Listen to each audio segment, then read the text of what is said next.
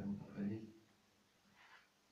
Когда вы узнаете, что вы действительно тело, что вас не существует, надо задать вопрос, что я должен делать, чтобы моя вечная жизнь, она лучше и лучше не доставляла радости. И, конечно, из этих книг вы узнаете, что надо заняться преданным служением. Или это называется бхакти-йога. Вот то, что Бхагавадгита описывается процесс эволюции души. Это настолько удивительная книга, поскольку в ней вложено все знание. Это знание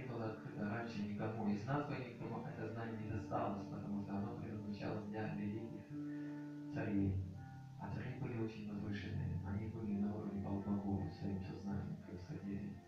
Они были армией. Они умели управлять народом, создавать процветание на земле.